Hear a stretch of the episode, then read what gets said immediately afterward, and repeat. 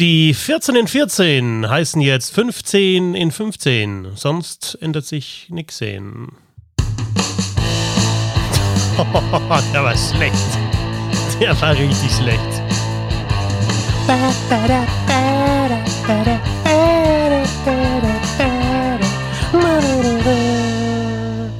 Habe Ehre. Schön, dass ihr dabei seid. Ich bin Christoph Fetzer. Bissl Hockey geht immer nach der Sommerpause, die ich, die wir dann doch gebraucht haben und die wir auch gemacht haben, war jetzt vielleicht nicht ganz optimal kommuniziert. Dafür bitte ich um Entschuldigung, aber ja, ich habe jetzt einfach in den zwei Wochen Urlaub vor der Saison oder vor der Eishockey-Saison auch tatsächlich gar nichts gemacht und auch nicht so viel aufs Handy geschaut. Insofern, ja, war das einfach mal Pause und jetzt geht die neue Saison los und heute die 15 und 15, wie sie jetzt heißen. Und natürlich dann am Donnerstag der Roundtable und den gibt es auch wieder regelmäßig. Der Podcast Bissl Hockey ist zurück. Ihr könnt das Ganze unterstützen, diese Arbeit, die ich hier mache. Am besten über Steady, www.steady.de slash Hockey. Und ja, diese 15 und 15, wer es noch nicht kennt, Format ganz einfach. Es gibt 15 Mannschaften jetzt in der DEL, weil die Bietigheim Steelers mit dabei sind. Und zu jeder, zu jeder Mannschaft erzähle ich am Wochenanfang eine Minute. Kann jetzt mal auch Eindrücke aus dem Stadion sein, wenn ich im Stadion war, mal eher vielleicht Statistiken, mal ein bisschen tiefer, mal einfach nur an der Oberfläche. Auch kein Anspruch auf Vollständigkeit, aber einfach mal so der Versuch, über eine Viertelstunde eben den Überblick über die komplette Liga zu geben und ja, zu schauen, was in den verschiedenen Clubs passiert ist. Wenn ihr einen Club genauer verfolgt, habt ihr sicherlich viel, viel mehr Ahnung von diesem Club als ich und könnt gerne dann auch auf Twitter, at Hockey oder Instagram oder wo auch immer auch äh, ja, mal Kritik äußern oder sagen, dass was gefehlt hat oder eure Meinung dazu äußern. Sehr, sehr gern. Da ja, bin ich auch dankbar für jeden Input. Also, die ersten 15 in 15 gehen los, sobald ich mir hier meine Stoppuhr zurechtgelegt habe. Denn das ist tatsächlich so, dass ich wirklich eine Minute mache. Echt ein sensationelles Konzept, dann wirklich nach einer Minute auch diesen Buzzer zu hören. Ihr kennt das aus der vergangenen Saison. Da hat das ja dann meistens auch ganz gut geklappt und anscheinend gefällt das den Leuten auch.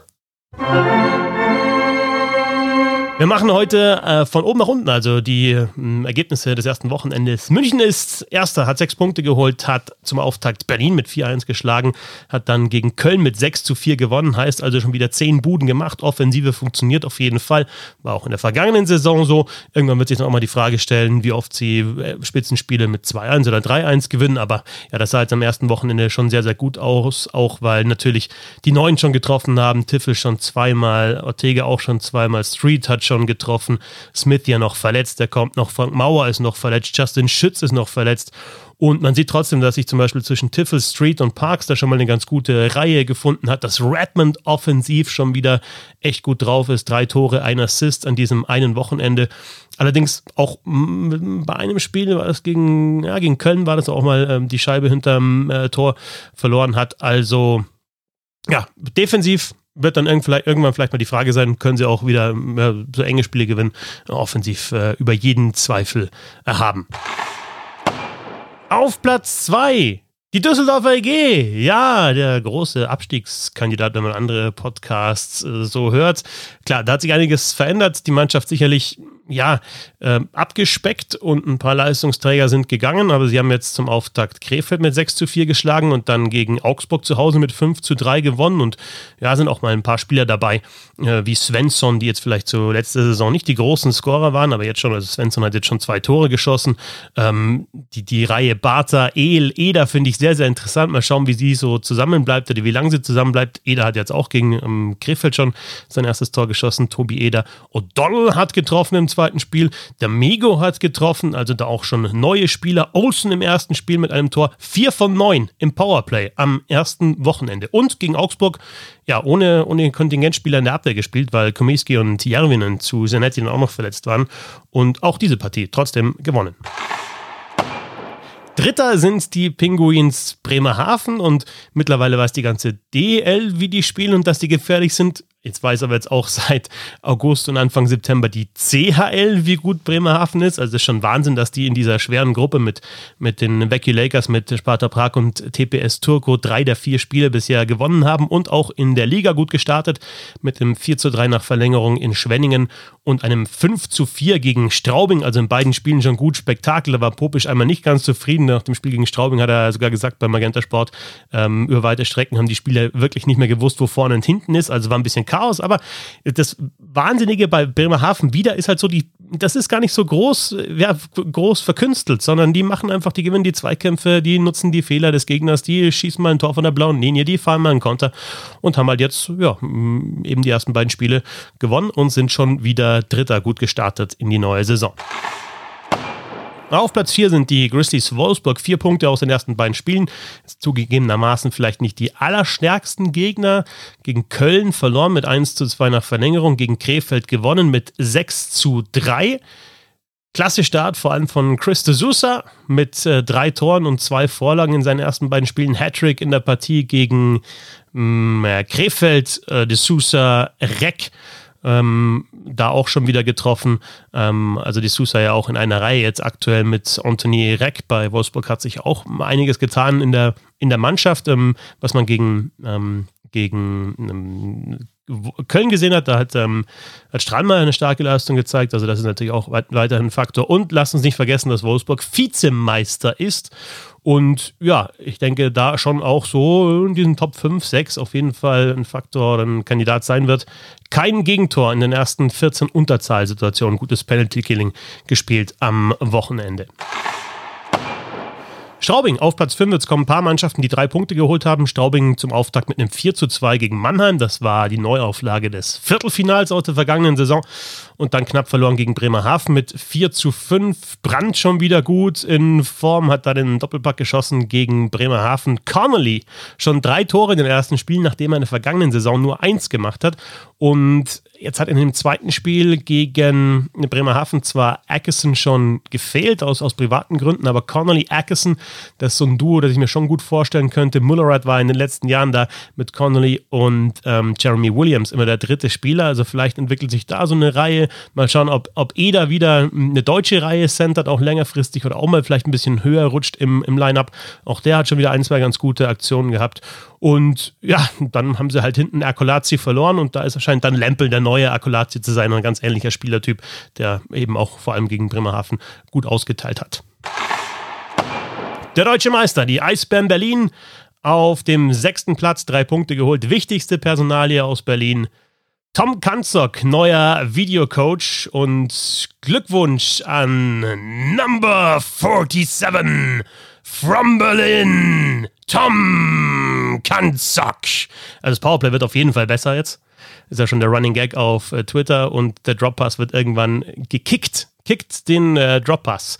Ein 1 zu 4 zum Auftakt für die Eisbären Berlin gegen München und dann aber ein 7 zu 4 gegen die Iserlohn Roosters. Mal schauen, wie sie, wie sie Reichel, Lukas Reichel längerfristig ersetzen. Aktuell jetzt zum Start Blaine Byron, der neu gekommen ist von den Ontario Rain.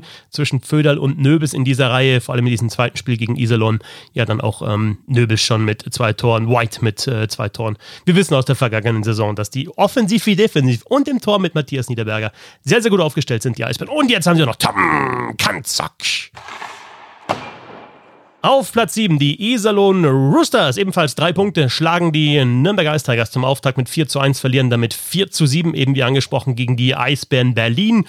Ja, ganz clever, finde ich, verpflichtet und da, glaube ich, auch ein bisschen Geld ausgegeben. Äh, mit, mit Adam und Foucault zum Beispiel zwei Spieler geholt, die, die die Qualität oder ihre Qualität in der Liga schon nachgewiesen haben. Muss man aber auch dazu sagen, dass sie im Sturm Alex Grenier verloren haben. Diese Reihe mit äh, Grenier, Whitney und Bailey jetzt gesprengt. Da spielt momentan Luke Adam zwischen diesen beiden auch in der Verteidigung Sezemski, der schon einen richtig geilen Pass gespielt hat, ähm, auf Foucault beim, beim, beim Sieg gegen Nürnberg. Ähm, äh, Sezemski mm, und, und Akolazzi ja auch äh, Spieler, die schon länger in der Liga sind und bei denen man weiß, was sie, äh, was sie können und ja, was so ihr, ihr, ähm, ihre Decke ist, ihre, ihre Ceiling ist, was sie zeigen können. Und mal schauen, ob sie das auch rausholen können jetzt in Iserlohn. Ingolstadt auf 8 auch drei Punkte geholt. Das Auftaktspiel gegen Bietigheim, den Neuling, mit 4 zu 5 verloren auswärts. Und dann das erste Heimspiel mit 2 zu 1 gewonnen. Äh, und Louis-Marc Aubry hat sich, glaube ich, gedacht, dass er das mit dieser überragenden Form, die er ja in der vergangenen Saison in den Playoffs gehabt hat, dieses Mal schon ab dem ersten Spiel macht. Vier Tore in den ersten beiden Partien und immer halt die Klassiker vor dem Tor abgefälscht, da eingepackt und dann auch Rebounds verwertet oder eben nachgestochert. Also ist natürlich auch schwer, den da wegzuschieben mit seiner Größe, mit seiner Masse. Aber eigentlich dürfte man es mittlerweile wissen, dass der Aubry sich da gerne auffällt. Auffällig auch noch äh, David Warsowski, finde ich ähm, in der Verteidigung so ein weiterer mobiler Verteidiger, keine 1,75 groß, guter Skater, äh, gekommen von den Chicago Wolves und da hast du ja dann auch noch äh, Ben Marshall, du hast auch Bodie, die alle nicht so groß gewachsen sind, selbst Wagner jetzt der, oder Jobki, die alle so ein bisschen physischer sind, äh, jetzt auch nicht so groß gewachsen. Er setzt Ingolstadt in der Defensive schon sehr auf eben auf das, auf das Skating. Nürnberg ist auf Platz 9, ebenfalls drei Punkte geholt, hat das erste Spiel in Iserlohn mit 1 zu 4 verloren und dann Bietigheim mit 3 zu 0 gewonnen. Schmölz hat schon wieder getroffen im ersten Spiel gegen Iserlohn. War eine tolle Saison, die er gespielt hat in der vergangenen. Allerdings auch dieser Stockstich von Blake Parlitz, das sicherlich nicht besonders clever. Wir haben einen Check äh, von äh, Fabrizio Pilo gesehen gegen Taro Jensch. Auch das hat eine 5-Minuten-Strafe gegeben in dem Fall. Äh, Auftakt gegen Iserlohn war jetzt dann nicht so gut, aber dann das erste Heimspiel mit 3 zu 0 gewonnen. Tyler Sheehy im, im äh, Powerplay abgefälscht. Ryan Stower hat getroffen, also zwei neue und dann auch Chris Brown. Ab, ähm, Shutout von Niklas Treutle. Und er hat dann sogar in der Eishockey News gesagt im Interview, äh, wenn er zurückblickt, ist das vielleicht der schönste seiner Karriere, weil es wieder vor Zuschauern war. Und ja, der Twistman durfte auch wieder tanzen. Den haben wir auch, glaube ich, alle sehr, sehr vermisst. Der Neuling.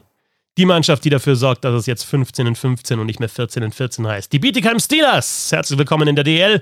Drei Punkte haben sie geholt am ersten Wochenende und das Ganze gleich beim Auftaktspiel zu Hause gegen Ingolstadt 5 zu 4. Da hat dann der neue Kapitän Konstantin Braun gleich mal getroffen. Das zweite Tor Mitchell Hurt, auch den kennen wir schon aus der Liga.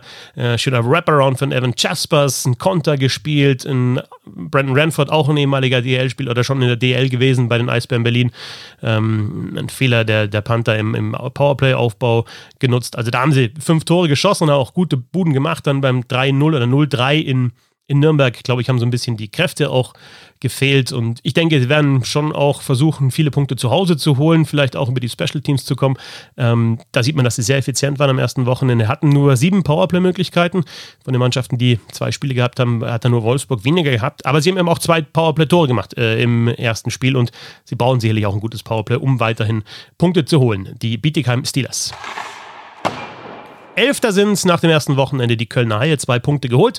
Das Ganze beim 2 zu 1 nach Verlängerung gegen Wolfsburg, Ferraro und Edwards mit den Toren. Und Maury Edwards hat schon das 1 zu 1 schön vorbereitet. Dem ist wirklich zu gönnen, dass er wieder an seine Form von 2019-20, also Verteidiger des Jahres, war, anknüpfen kann. Wegen Corona ja in der vergangenen Saison lange ausgefallen. Und ja, den hat es echt schlimm erwischt. Und jetzt hat man im ersten Spiel aber gesehen, ja, der marschiert wieder mit. Der bereitet Tore vor, der schießt auch Tore.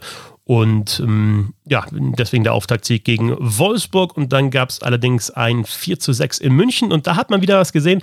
Äh, unter anderem über Touris, übrigens Tourisson, der Neuzugang mit, äh, mit einem Tor und auch Hoden, ein weiterer Neuzugang getroffen. Da hat man wieder gesehen, das war in der letzten Saison schon ein bisschen das Problem der Kölner Haie. Ja, immer phasenweise sieht es gut aus, dann ziehen sie wieder an und dann können sie es aber nicht über 60 Minuten durchziehen. Und das ist, glaube ich, schon die Frage, eine der Fragen. Können sie das in dieser Saison öfter über 60 Minuten durchziehen und auch die Torposition mit Poggi und Pepperle ist sicherlich eine, wo man so ein kleines Fragezeichen, vielleicht auch irgendwann ein größeres Fragezeichen dahinter setzen kann. Zwölfter.